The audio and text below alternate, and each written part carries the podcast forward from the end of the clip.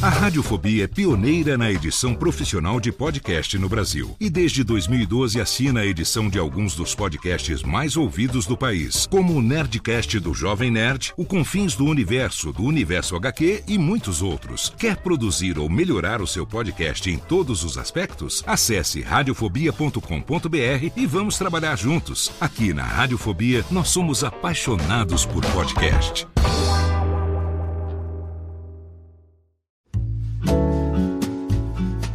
Marsupial Editora e Radiofobia Podcast Multimídia apresentam Reflexões sobre o Podcast. Episódio 3 O Feed e a Fidelização do Pod Ouvinte. Por Pablo de Assis.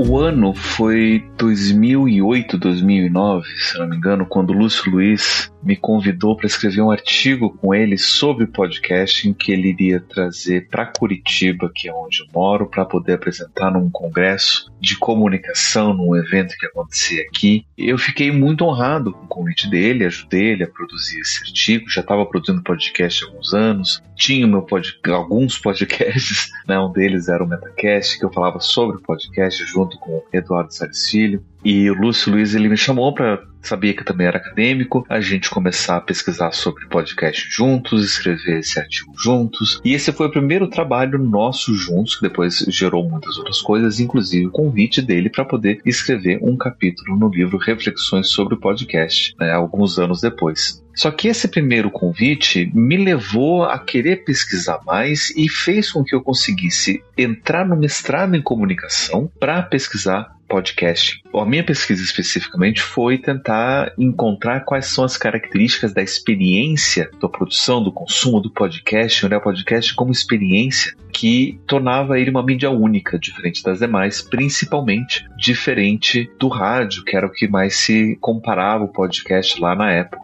E aí eu fiz a minha pesquisa, fiz o, o, meu mestrado, defendi a minha dissertação, me tornei mestre e aí veio o convite para escrever o livro, né, o capítulo do livro, e eu sugeri fazer um capítulo mais ou menos resumindo um pouco da minha pesquisa. Né? Minha pesquisa é um pouco mais ampla, mas as bases principais dessa pesquisa realizada lá nos começo do, do século, nos anos 2010 até 2012, foram o corpo desse capítulo que aqui irei ler para vocês. Então, meu nome é Pablo de Assis e este é o capítulo do livro Reflexões sobre o Podcast que eu escrevi chamado Feed e a Fidelização do Pod Ouvinte.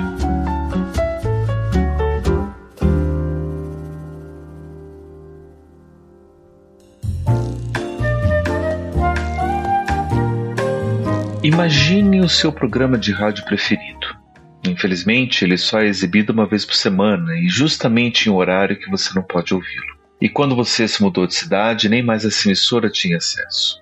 A internet ajudou a resolver um desses problemas. Muitas rádios já apresentam sua programação online na forma de web rádios, eliminando assim a limitação da distância das transmissões das rádios hertzianas. Porém, esse modelo é restrito a uma certa tecnologia, que por mais libertadora que ela seja, ainda apresenta várias limitações. Agora, Imagine poder ter a experiência auditiva de uma forma completamente diferente. Não que essa experiência seja melhor, com menos limites. Ela somente é uma experiência diferente.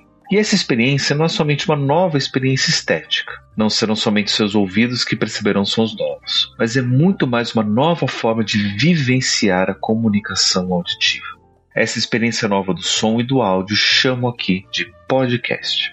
O podcast já recebeu diversas definições uma mais precisas, outras menos. Ela já foi chamada de uma espécie de rádio pela internet, ou ainda uma forma de fazer download de arquivos de áudio. Porém, por mais que aqueles que nunca ouviram falar do que é um podcast consigam ter uma imagem do que seria isso, essas definições não dão conta dessa nova mídia. Um podcast pode ser definido brevemente como um arquivo de mídia, tradicionalmente um arquivo de formato de áudio, transmitido via podcasting. E podcasting pode ser definido como uma forma de transmitir arquivos digitais através da internet, utilizando a tecnologia do feed RSS e um agregador. Mas essa nova definição nos apresenta com novos conceitos que precisamos ainda definir para poder compreender o que seria um podcast. O podcast, como nova tecnologia, mostra-nos como esse desafio de ser compreendido nesse aspecto amplo. Podemos ter informações históricas documentadas, como o primeiro podcast que surgiu em 2004 nos Estados Unidos, ou dados técnicos como feed, RSS ou MP3. Porém, esses dados não nos ajudam a definir o podcast. Essa confusão talvez seja comparável com a tentativa de definir o rádio quando ele foi lançado comercialmente na virada do século XIX para o século XX. Como é possível ser música em uma caixinha em sua casa? Quem a toca? Como a voz consegue sair de lá sem ter o microfone ligado ao aparelho? Onde estão as vozes que ouço, mas não vejo quem são? Imaginar a mentalidade do cidadão daquela época, acostumado com o recebimento de notícias através de impressos ou de ouvir música ao vivo, talvez seja um exercício interessante de mudança de paradigmas estéticos. O rádio, quando surgiu, apresentou uma nova forma de experimentarmos, não apenas o som e o áudio, mas também todas as mensagens que o áudio poderia carregar e uma nova forma de consumir cultura. Por mais acostumados que fossem com as mensagens de áudio, essa nova mídia modificou a relação com ele. O mesmo acontece com o podcast atualmente. Não são todos os que conhecem o que é um podcast, e até mesmo os que o conhecem não reconhecem todo o seu potencial. Uma experiência auditiva nova, que precisa de recursos tecnológicos diferentes e muitas vezes desconhecidos, pode provocar diversas reações das pessoas. Cada uma terá imagens diferentes, não só da sua nova mídia, mas também das relações possíveis com o áudio nela transmitido. É claro que o mais comum é comprar a experiência nova com a experiência conhecida, por isso talvez a constante comparação do podcast com o rádio. Mas, para podermos conhecer melhor essa mídia, é necessário conhecê-la por aquilo que ela é. O podcast e o podcasting. A mídia do rádio recebe esse nome principalmente porque é uma mídia transmitida por radiodifusão, ou seja, difusão ou ampla difusão, broadcasting em inglês, através de ondas de rádio. Não é à toa que usamos esse nome, ele indica principalmente o meio pelo qual ele é transmitido, ou seja, o meio indica a mídia.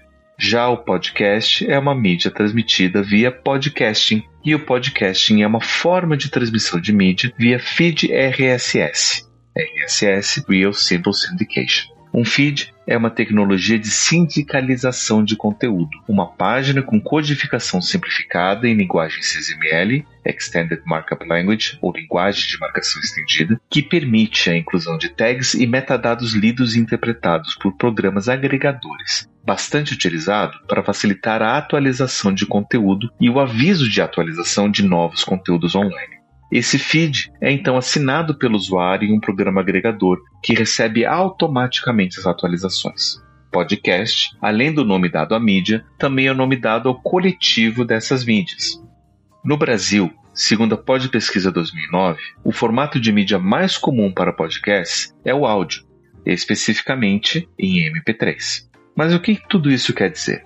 Precisamos compreender que a base do podcast está na tecnologia do feed, as principais características e potencialidades dessa mídia acabam se relacionando à tecnologia que permite sua transmissão. Uma dessas características é sua atemporalidade, ou seja, um mesmo programa em formato MP3 distribuído via podcast continua disponível para acesso enquanto o feed e o arquivo estiverem hospedados na internet, como é o caso do Digital Minds, primeiro podcast publicado no Brasil com arquivos MP3 ainda disponíveis através de seu feed.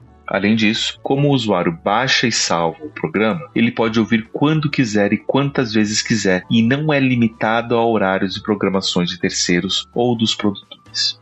Além da temporalidade, outra característica do podcast relativa ao feed é a sua disponibilidade. Segundo Vanassi, um podcast precisa estar disponível publicamente na internet e acessível com facilidade, pois isso permite que o ouvinte possa acessá-lo, baixá-lo e ouvi-lo quando quiser. Em outras palavras, essencialmente, para que isso funcione, basta que o feed e o arquivo de mídia estejam disponíveis. O feed disponível sempre faz com que ele seja uma base de informações confiável relativa à mídia publicada via podcast. Uma vez assinado o feed no agregador ou em um leitor de feeds, também conhecido como podcatcher, as informações podem ser acessíveis tanto online, no endereço do feed, quanto offline no programa agregador, que foi atualizado enquanto estava conectado.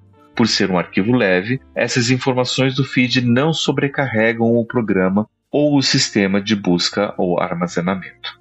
Como a maioria dos podcasts, conhecidos por serem programas com episódios periódicos, a melhor forma de manter uma organização dos que já foram lançados é através do feed. No Brasil, pode-se dizer que a maioria dos podcasts lançados possuem blogs ou sites com postagens sobre os episódios, com links, imagens e informações extras relativas à mídia apresentada ou ainda com textos sobre outros assuntos. Atualmente, muitos utilizam fanpages no Facebook para o mesmo fim.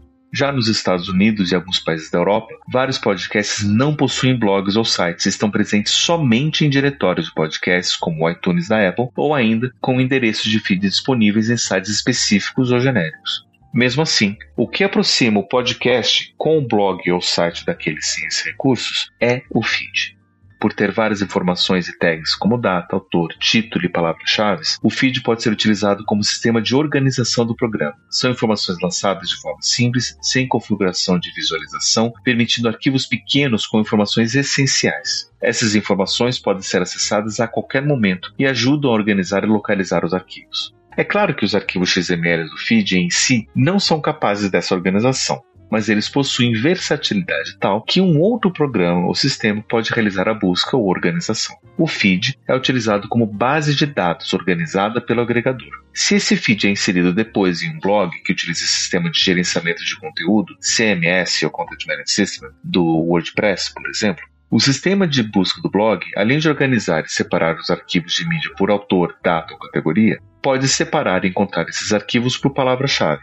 Qualquer agregador que leia detalhadamente o XML do feed do podcast pode fazer o mesmo. Desde o surgimento do podcast em 2004, existem várias formas disponíveis aos produtores de podcast, conhecidos como podcasters, para criar e distribuir os feeds. A forma mais simples é a criação manual do arquivo XML, com inserção manual das tags em um editor de textos e atualizado diretamente no site via FTP. Talvez a forma mais utilizada seja a criação automática do feed, utilizando o sistema do blog ou site do podcast. No WordPress, existem plugins que fazem isso automaticamente, como o PodPress ou Blubrry PowerPress. Além de disponibilizarem um player na página do blog, permitindo que o ouvinte acesse o arquivo diretamente no site, os plugins atualizam automaticamente o XML do feed com as informações do podcast e da postagem do blog, permitindo assim que os programas agregadores recebam tais atualizações automaticamente. Além dessas formas, existem programas e sistemas online gratuitos que criam feeds para podcast, como o Huffduffer. Ele reconhece o endereço do arquivo de mídia disponível online e acrescenta as informações adicionais, criando um feed que pode ser assinado por qualquer pessoa.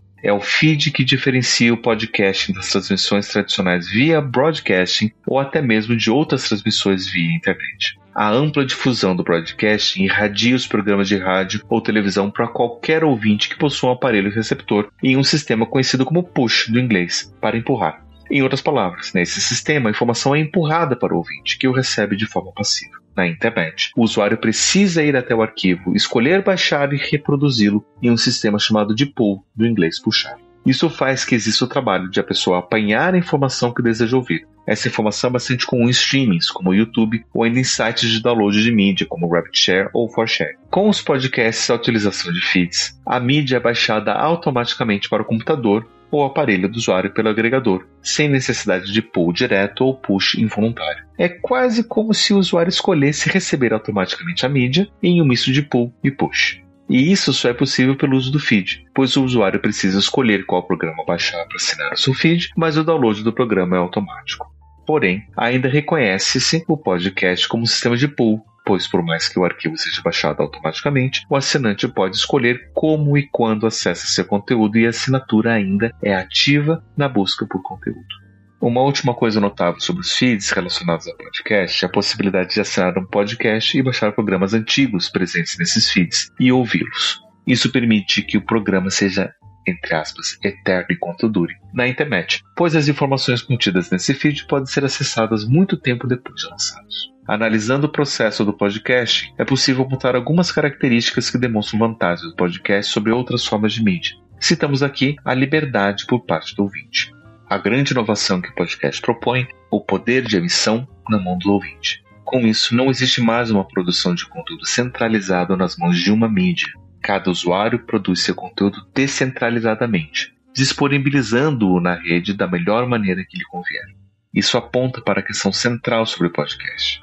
O ouvinte não é mais refém da imposição das mídias tradicionais. Diferentemente da radiodifusão, chamada de broadcasting, onde o ouvinte recebe passivamente as informações de áudio passadas através de ondas eletromagnéticas por uma central de distribuição e é recebido por aparelho de rádio somente nos locais e momentos disponibilizados pela central de distribuição, o podcast é disponível a qualquer momento e a qualquer pessoa que ativamente buscar esses arquivos na internet. Esse exercício de liberdade que o podcast oferece é uma boa forma de mostrar ao usuário o poder de suas ações e decisões. Ouvir um podcast não é como ouvir uma rádio. O que será que está passando? Mas é mais uma ferramenta criativa. Vou ouvir o que eu quero e quando quero. Atualmente existe uma produção grande de programas de rádio via internet, as chamadas web rádio, que funcionam seguindo o modelo de radiodifusão, mas utilizando a internet como canal ou meio. Na prática, o que diferencia as web rádios das rádios tradicionais é somente o canal ou meio de transmissão. Mas o podcast difere dessa forma de mídia não só pelo canal, que é o mesmo das web rádios, mas principalmente pela participação do ouvinte, que é ativo na hora de escolher e ouvir quando e como ele preferir, muitas vezes sem estar conectado à internet, algo imprescindível para se ouvir uma web rádio. As transmissões de rádio dependem de horário e local, a radiodifusão tradicional depende de uma programação que segue um horário pré-definido, acessível somente em locais onde as ondas eletromagnéticas são alcançadas, enquanto o streaming da web rádio depende da mesma programação com horários certos e é acessível somente a pessoas com acesso à internet, com capacidade de transmissão alta naquele momento. Dessa forma, o podcast se coloca através do feed, já de frente do rádio, principalmente pela experiência de como se ouve aquela mídia.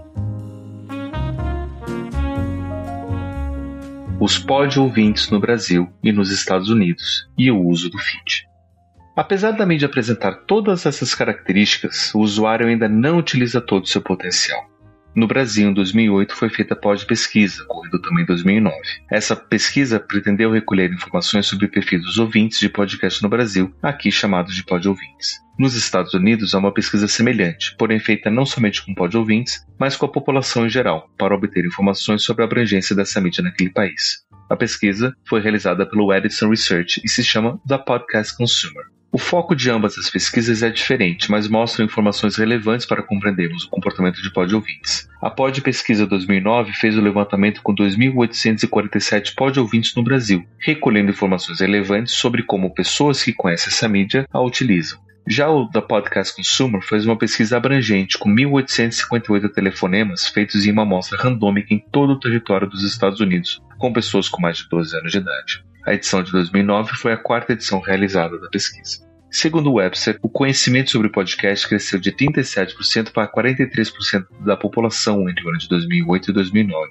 Ao mesmo tempo, 25% dos americanos responderam já ter baixado ou ouvido um podcast. Esses dados não são oferecidos pela Pod Pesquisa, pois ela não foi feita com a população geral, mas somente com pod ouvintes que diretamente responderam à pesquisa no site. Outro dado levantado por Webster, que não está presente na Pod Pesquisa 2009, é a principal razão para o consumo de podcast. Segundo os dados levantados, o motivo mais forte é a habilidade de poder ouvir podcast enquanto ele quer, com 35% das respostas. Os realizadores da pesquisa mostram que o fato tem muito a ver com a razão de a maioria das pessoas ouvirem podcast no computador, 68% das respostas.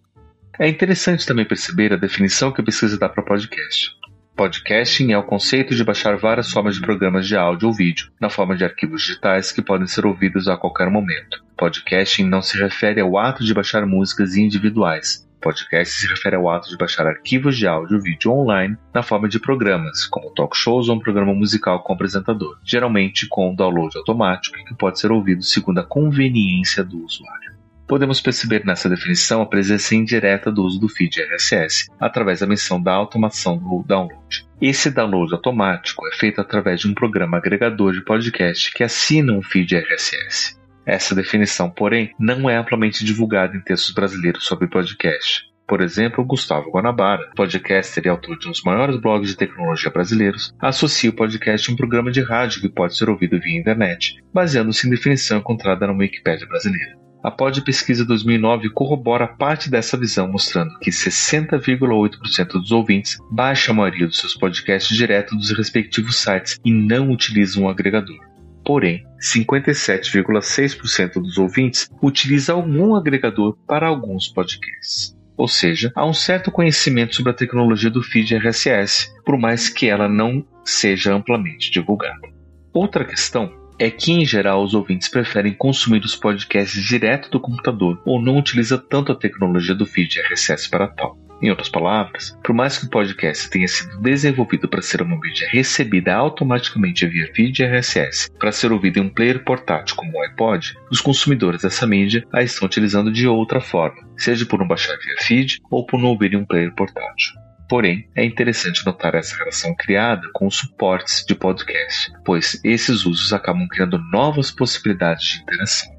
Os novos dispositivos da comunicação não se limitam a desempenhar as funções de instrumentos inertes na comunicação dos projetos, ideias ou sentimentos que animam os indivíduos. Tendem ainda e, sobretudo, a funcionar de maneira quase instintiva, dando origem a regularidades automáticas que se sobrepõem de forma cada vez mais naturalizada à experiência comunicacional tradicional. Constituem-se, assim, novas modalidades de experiência do mundo. Ouvir MP3 no computador ou no iPod enquanto caminha na rua, além de formas de consumir um podcast, são novas formas de se relacionar com o mundo. Pode ser que o trabalho no computador se modifique com o podcast ou ainda exista a possibilidade de ouvir novos conteúdos nas interações do sujeito com o mundo, carregando o podcast no iPod ou em qualquer outro dispositivo portátil como os smartphones. Podcast, rádio e tecnologias. O rádio é uma experiência auditiva que exige uma determinada tecnologia. Sem ela, o som continua sendo experimentado de sua maneira natural, dependente do tempo, do espaço e do corpo. A tecnologia de transmissão radiofônica permite a ruptura espacial e corporal. A experiência natural é modificada pela tecnologia. O rádio proporcionou a primeira experiência maciça de implosão eletrônica, a reversão da direção no sentido da civilização ocidental letrada para os povos tribais, para aqueles cuja existência social constitui uma extensão da vida familiar, o rádio continuará a ser uma experiência violenta. As sociedades altamente letradas, que há muito subordinam a vida familiar, a ênfase individualista nos negócios e na política, têm conseguido absorver e neutralizar a implosão do rádio sem revolução. Mas o mesmo não acontece com as comunidades que ainda não possuem, senão uma breve e superficial experiência da cultura letrada. Para esses, o rádio é absolutamente explosivo.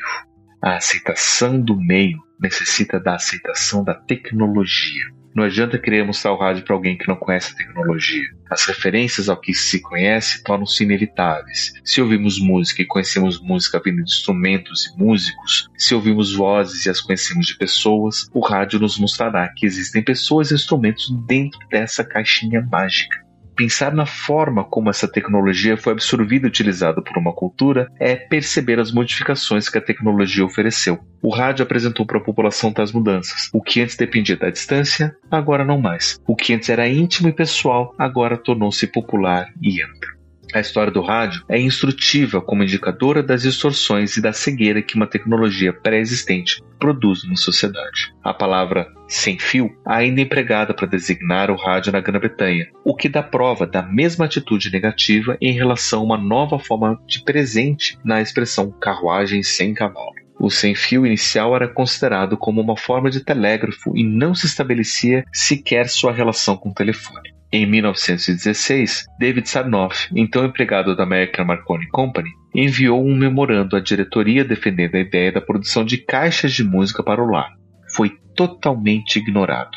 Naquele mesmo ano, deu-se a rebelião da Páscoa Irlandesa e a primeira emissão de rádio. Até então, o sem-fio fora utilizado pelos barcos, como telégrafo mar-terra. Os rebeldes irlandeses utilizaram o sem-fio de um barco não para uma mensagem código, mas para uma emissão radiofônica, na esperança de que algum barco captasse e transmitisse sua história à imprensa americana. E foi o que se deu. A radiofonia já existia há vários anos, sem que despertasse qualquer interesse comercial. Foram os radioamadores e seus fãs que conseguiram as primeiras providências práticas nesse sentido.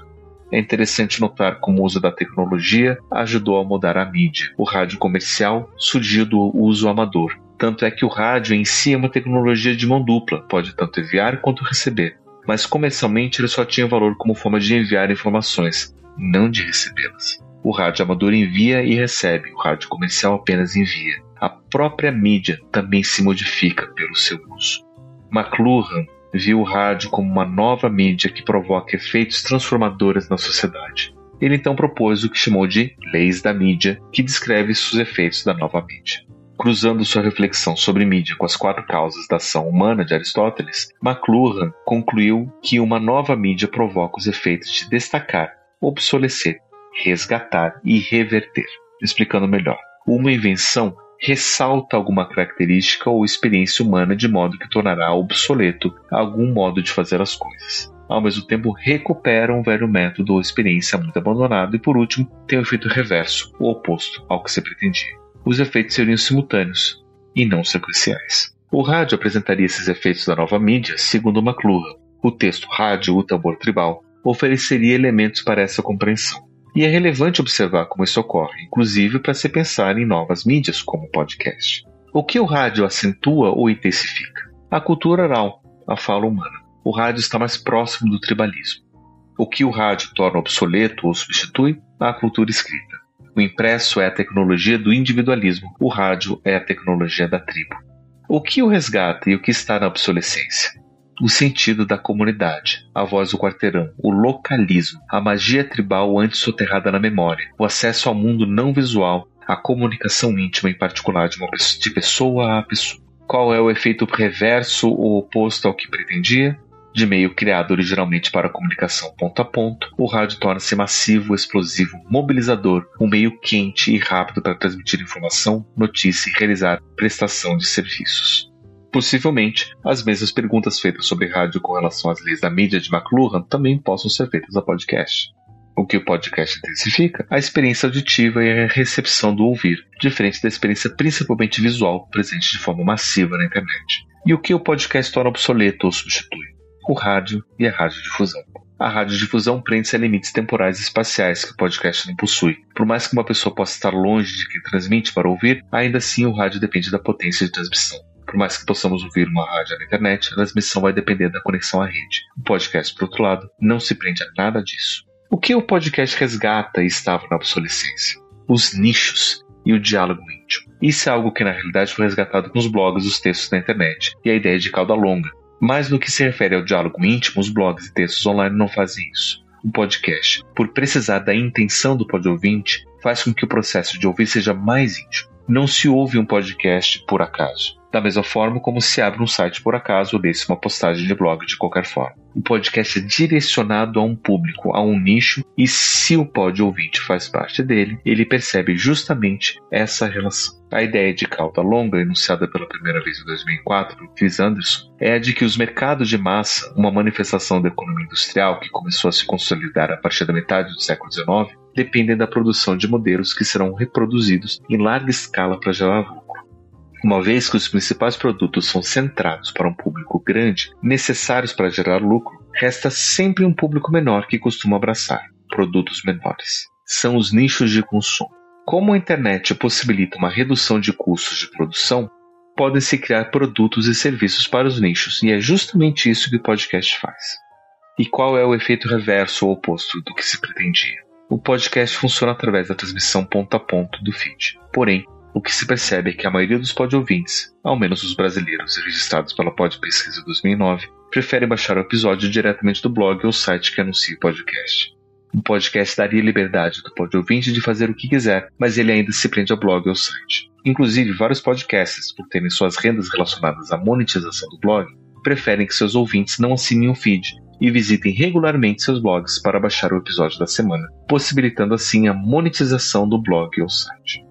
A aceitação do podcast depende da aceitação da tecnologia. O podcast ainda é muito comparado ao rádio, como talvez o rádio fora comparado ao teatro ou à literatura na época de seu nascimento. Notícias são transmitidas pelo rádio da mesma forma que são no meio impresso. Dramas são produzidos nele da mesma forma como no teatro. O podcast sofre dessa mesma comparação, pois o que se faz no podcast também se faz no rádio. Mas a diferença não está no conteúdo, e sim na tecnologia de transmissão. As pessoas que descobriram o rádio pela primeira vez podiam associá-lo ao tambor tribal, a forma mais próxima de transmissão de informação cultural à distância. Da mesma forma que o novo pod ouvinte pode comparar o podcast ao rádio. Mas o que muda é a tecnologia por trás disso tudo. O rádio inaugurou a radiodifusão, a emissão radiofônica, o broadcasting sem fio. O podcast inaugura e é inaugurado com um podcast, uma transmissão de mídia através da internet que utiliza a tecnologia do feed RSS para fazer transmissão ponto a ponto. Nada antes fazia isso dessa forma, o que permite pensar em novas e diferentes possibilidades para a mídia. O podcasting e o áudio. O podcast pode ser encarado como um áudio no seu formato mais simples. Consideramos aqui somente os podcasts de áudio, ou áudio podcasts, ou audiocasts, para fim desse artigo. Isso porque o podcast nasce inicialmente na premissa de distribuição de arquivos de áudio pela internet, por mais que a tecnologia hoje permita a transmissão de qualquer formato de, de mídia. Como todo áudio, o podcast também rompe com as noções de tempo, espaço e corpo próprios do som. O podcasting é um meio de transmissão que realiza isso, todo arquivo transmitido via podcasting é necessariamente diferente de seu emissor, seja esse arquivo de áudio, vídeo ou qualquer outro formato. E existe uma ruptura temporal e espacial diante disso. Transmite-se ponto a ponto de um servidor para um computador remoto do usuário que assina o feed. Apenas essa disposição já demonstra uma ruptura espacial, pois o arquivo a ser baixado está em outro lugar, diferente do receptor. Além disso, há uma ruptura temporal, pois os arquivos baixados já estão prontos realizados em um tempo necessariamente anterior à transmissão e ouvidos necessariamente em outros tempos diferentes. Por isso mesmo, não se pode esperar sincronismo entre o evento real e o registro transmitido via podcast. Ele não deve servir esse propósito. Ao contrário, por ser armazenado em um servidor para ser baixado, o propósito principal deve ser a memória e o registro. Isso possibilita algumas coisas tanto para o ouvinte quanto para o produtor.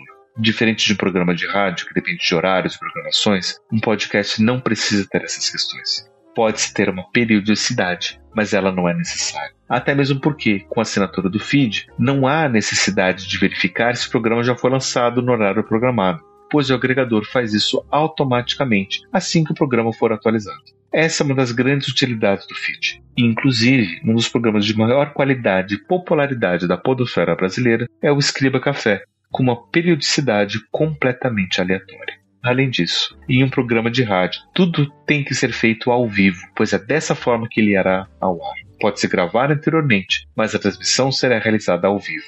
Se acontecer algum problema nessa transmissão, por queda de energia, falha no sistema ou algum evento meteorológico aleatório, perde-se esse programa e, por consequência, a informação. Já o programa transmitido via podcasting pode ser baixado a qualquer momento, contando que ainda esteja disponível no servidor. A experiência da novidade para o pod ouvinte é necessariamente com o passado do podcaster. O tempo não é mais uma questão para o podcasting. Pode-se baixar em um momento, ouvir em outro, reouvir a qualquer hora, parar em um momento, voltar e ouvir desde o início, ou pular uma parte que não se queira ouvir. Por isso mesmo, o podcaster ganha tempo e pode lançar quantos episódios quiser na periodicidade que desejar.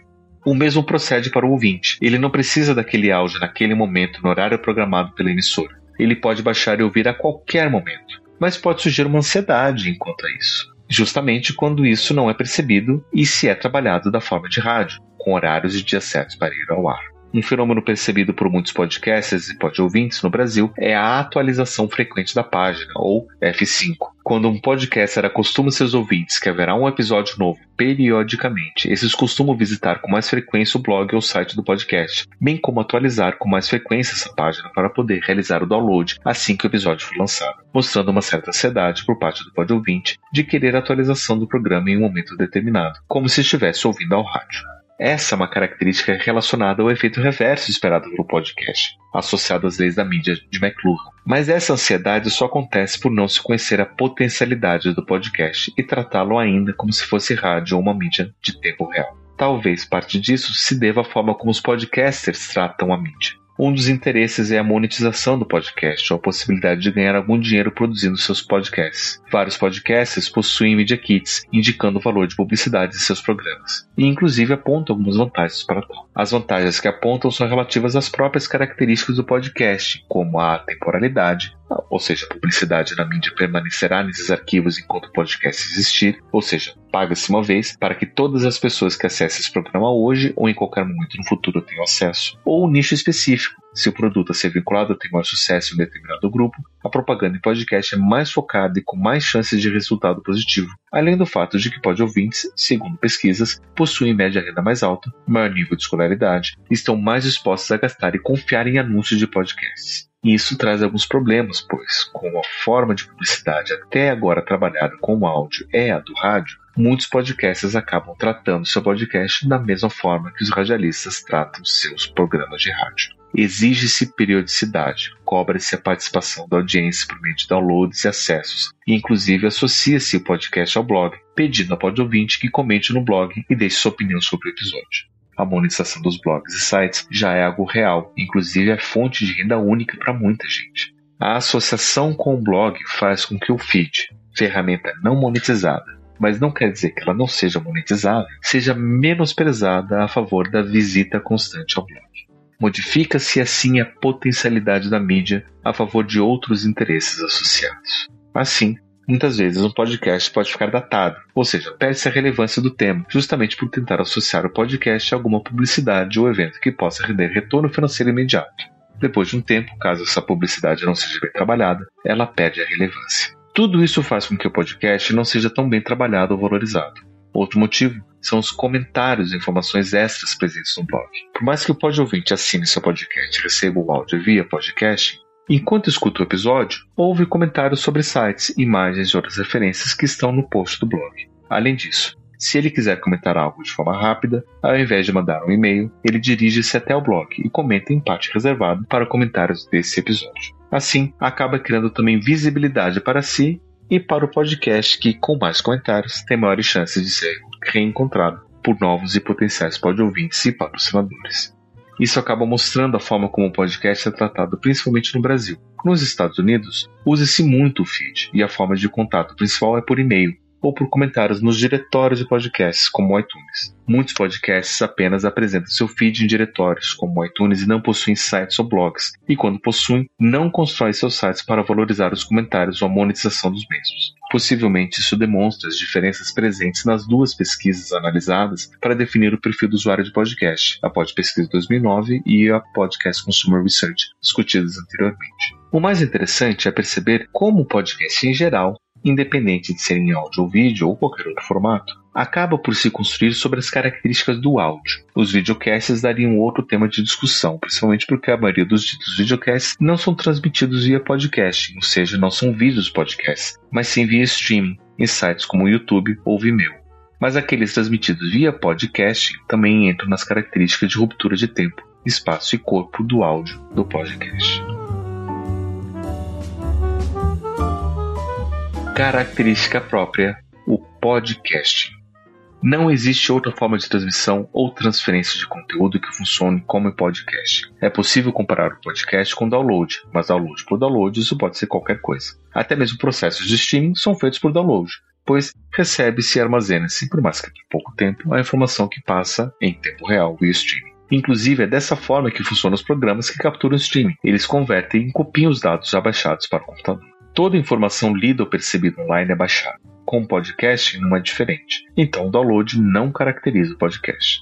Talvez o fato dele ser ponto a ponto do servidor para a máquina remota. O feed RSS faz a ligação através do agregador, mas isso permite pensarmos em programas P2P ou peer-to-peer, pessoa a pessoa, que liga uma máquina a outra e permite o download de qualquer mídia. Existem tecnologias diferenciadas como o torrent que modificam e diluem os pontos de download, deixando de ser ponto a ponto. Mas o que diferencia o podcast não é o ponto a ponto, e sim o feed RSS e o uso do agregador. O podcaster libera o arquivo a ser transferido em seu servidor e coloca o link para download no feed RSS. O agregador do pod ouvinte reconhece a atualização do feed e faz automaticamente o download do podcast, sem a necessidade de interferência direta para baixar ou deixar de baixar. Se o pod ouvinte já assina o feed do podcast, é porque ele quer receber futuras atualizações desse programa. E o feed carrega outras questões próprias que as diferentes formas de download não têm. Por exemplo, no feed é possível colocar tags com informações próprias para cada arquivo, criando uma base de dados que ajuda na organização automática dos arquivos baixados. Além disso, o feed pode armazenar todos os episódios anteriores para que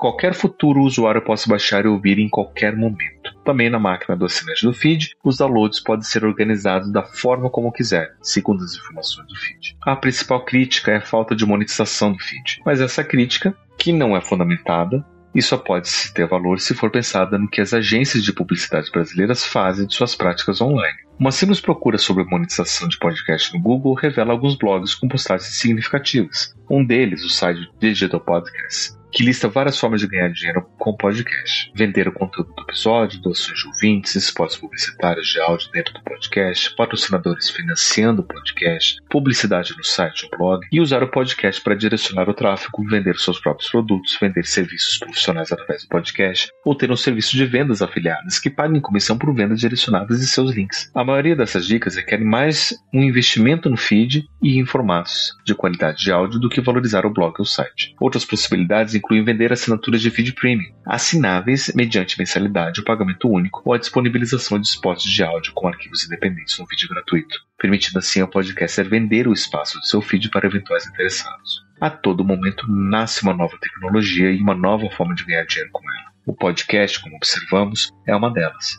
Basta ter criatividade e saber valorizar o feed. Podcasters que monetizam o blog e somente usam o podcast para direcionar tráfego perdem possibilidade de monetizar o podcast e o feed. O podcast se justifica pelo podcast, que por sua vez se justifica pelo podcast. Não é necessário pensar no sistema de rádio nem do blog para que essa mídia seja valorizada. Existem outras imagens que talvez se assemelhem mais ao podcast que não seja do rádio. Se a característica principal do podcast é o feed e a transmissão via podcast, o sistema de assinatura de uma revista, por exemplo, acaba sendo mais próximo do que o rádio. Ninguém assina o rádio e não se recebe o rádio para ouvir a qualquer momento, mas assina-se uma revista ou um jornal e recebe-se periodicamente. Dizer que é como uma revista em áudio que se assina para receber periodicamente em seu computador é a narrativa que se compara melhor à realidade do podcast. Considerações finais. Tanto o podcaster quanto o pod-ouvinte transcendem a dimensão temporal ao se relacionarem com o podcast. E ainda podem transcender as limitações espaciais naturais das relações com mídias, como o rádio e a própria internet. Não só é possível pod-ouvintes de qualquer lugar ouvir em qualquer lugar, como também que seus participantes sejam de diferentes lugares. A edição permite remover eventuais falhas na gravação e torna a audição mais agradável, criando uma sensação de intimidade, como se os participantes estivessem juntos ao ouvinte. Essa liberdade temporal e espacial do podcast e do pod ouvinte permitem ao podcast várias possibilidades. Ao mesmo tempo, é necessário perceber que essas possibilidades só serão amplamente desenvolvidas se o que torna o podcast único for também valorizado, o feed. Ele é o esqueleto do podcast, que raramente aparece, mas sem ele, o podcast perde sua estrutura. É pertinente observar que, por mais que o feed não seja valorizado ou citado, ou ainda que o sistema de podcast não seja mencionado, é essa estrutura que permite as relações do pod ouvinte com o podcast. É uma estrutura invisível e nenhum ouvinte precisa conhecer de codificação XML para poder utilizá-lo. E uma vez assinado, ele pode ser esquecido. O feed oferece a base para pensarmos o podcast, e sem ele teríamos somente arquivos de MP3 disponíveis para download, sem as possibilidades da automatização que foram o principal incentivo para a criação dessa mídia e as possibilidades de integração com a base de dados do feed que surgiu como consequência. O que diferencia o download de arquivo MP3 em blocos de um podcast com feed não é só o uso do agregador, mas o poder que o pod ouvinte tem em gerenciar e organizar seus downloads com facilidade e criar sua maneira de ouvir os programas da forma como desejar. Além disso, o feed é mais do que uma base de dados organizadora, pois fideliza os ouvintes àqueles podcasts que não se prendem à periodicidade de publicação. Com isso, garantem seus ouvintes ao mesmo tempo que esses pod ouvintes têm garantido escutar esses programas quando lançados pela atualização automática do agregador. O feed é o caminho de fidelização do pod ouvinte e pode ser o caminho para a expansão da própria mídia. Dessa maneira, a relação passa a ser outra. Não existe necessidade de mediação do site para o podcast. Enquanto o site mediar a relação pod-ouvinte com o podcast, o foco é o site, enquanto agente ou ainda como produto principal, e o podcast se torna um coadjuvante. Mas se a relação do pod ouvinte ocorre diretamente com o podcast através do feed, o site passa a ser um complemento à experiência. Se queremos valorizar a mídia podcast, precisamos reconhecer que é o feed que valoriza e passar a explorar os seus potenciais sem precisar recair a modelos de outras mídias.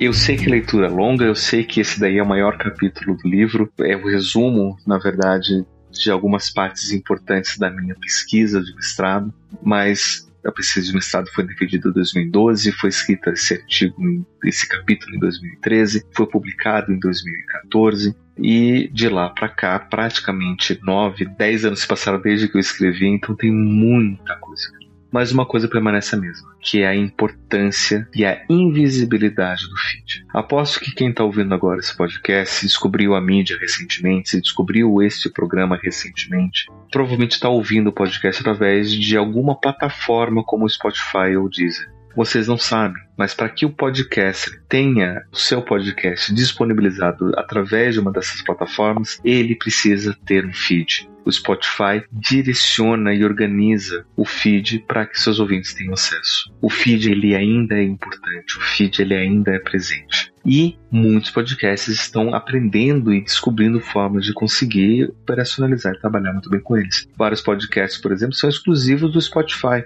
Tem parcerias pagas, tem publicidade vinculada, tem maneiras de conseguir gerenciar melhor toda essa produção mas o feed ainda está presente. O feed ainda é algo necessário muita coisa do que foi dita né, no, artigo de 10 anos atrás já está um pouco desatualizada, principalmente com relação a algumas tecnologias, com relação a algumas ideias. Na época, por exemplo, ainda você utilizava feed em blogs. Era muito comum pessoas, muitas vezes nem acessarem os blogs e sites, mas lerem direto nos agregadores de feed, principalmente do Google, que tinha um Google Feeds que foi exterminado. O Google falou: não quero mais mexer com feed, eu não quero mais fazer isso. Mas ao mesmo tempo estava investido na ferramenta do Google Podcast, o que ficou meio contraditório para os produtores produtores de podcast que sabiam dependiam do feed para conseguir fazer a publicação, mas não ia ter mais o agregador do Google, né? Enfim, foi uma grande bagunça, ainda está muito confuso essas questões. As tecnologias ainda estão se renovando, se reinventando mas a experiência ainda é inovadora, a experiência ainda permite muita coisa. Tem muitos podcasts que fazem transmissão ao vivo das suas gravações. Muitos podcasts se transformaram em programas, em talk shows de, de, discussão em torno de mesa, com seus microfones, com seus convidados, com seus entrevistados. Muitas pessoas assistem a transmissão ao vivo, muitas pessoas assistem no YouTube a reprodução dessa gravação, mas muitos ainda assinam o feed, ainda ouvem em outros momentos, dentro da comodidade de poder acessar isso em qualquer lugar. É, eu sei de pessoas que, por exemplo, passam horas na semana em trânsito, em ônibus, indo do trabalho para a faculdade, indo para casa. E é o momento que elas têm para poder se conectar com essa realidade, podendo ouvir um podcast. O podcast se tornou também, nesse tempo todo, uma parte da paisagem das pessoas. Muitas pessoas estão andando na rua com seus headphones, seus headsets, né, seus fones de ouvido, estão ouvindo podcasts estão se comunicando com essas pessoas, estão construindo as suas próprias narrativas através desses conteúdos criados por outros podcasters e já é muito mais conhecido também. Teve uma explosão de popularidade, já virou tema de filme, já virou tema de série, já virou tema de novela podcast. Então muitas pessoas conhecem. Hoje em dia, você não precisa mais tentar explicar, ah, você conhece podcast? Podcast é como se fosse uma rádio na internet. Não, as pessoas já sabem, as pessoas sabem podcast, podcast. Podcast é uma coisa que eu ouço na internet. Podcast muitas vezes é uma coisa que eu assisto no YouTube, que é uma coisa que eu pessoalmente sempre briguei contra, né? Essa questão de poder assistir podcast no YouTube, porque ali tem uma outra plataforma, o YouTube fica jogando propaganda pra sua cara a cada cinco minutos, que já no feed assinado não necessariamente essa é a realidade, a não ser que o produtor coloque a inserção específica. É uma coisa muito mais direcionada, uma coisa muito mais personalizada, muito mais íntima ser cuidado ainda do feed, ainda, ainda do podcast. Ah, enfim, essas são algumas reflexões de atualização. Ainda tem muita coisa que a gente pode ainda elaborar. Ainda poderia fazer uma nova pesquisa, tipo podcast 10 anos depois, o que, mudou, o que, que continua igual. Ah, mas eu ainda defendo. O feed ainda é importante. Né? Sim, principalmente você, ouvinte, perceba que eu estou falando diretamente com você. Se você um dia quer produzir um podcast, está conhecendo essa mídia, está querendo explorar, está gostando dessa história de reflexões sobre o podcast, gaste um pouquinho de tempo para conhecer um pouco dessa tecnologia do feed e veja todo o potencial que você tem ainda para explorar para poder criar uma coisa única, sua e própria para você poder divulgar para o mundo. Uh, o nosso amigo Léo sempre fala né, que uma vez que você é mordido pelo bichinho do podcast, né, você quer sempre fazer mais e participar mais. Eu espero que isso aqui sirva como um incentivo para que você possa explorar e conhecer e divulgar ainda mais a mídia da mesma forma como eu e todos os meus colegas aqui do projeto Reflexões sobre Podcast, né? A gente já foi mordido por esse bichinho e a gente está aqui participando e colaborando com vocês. Certo, gente? Muito obrigado. Espero que isso tenha sido útil para todo mundo e vejo vocês por aí.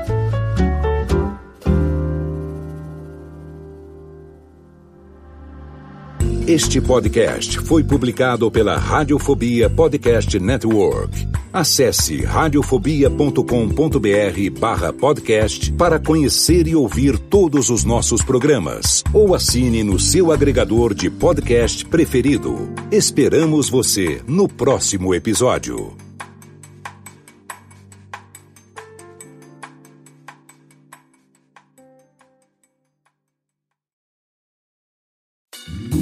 Oi, eu sou o Antônio Viviani e quero convidar você a ouvir o nosso podcast Voz Off. Desde julho de 2017, eu e meu amigo Nicola Lauleta temos o prazer de conversar com as grandes vozes do rádio, da TV e da publicidade do Brasil e trazer suas histórias até você. Se você, como nós, é apaixonado por locução, acesse vozoff.com.br e acompanhe nossos episódios aqui na Radiofobia Podcast Network.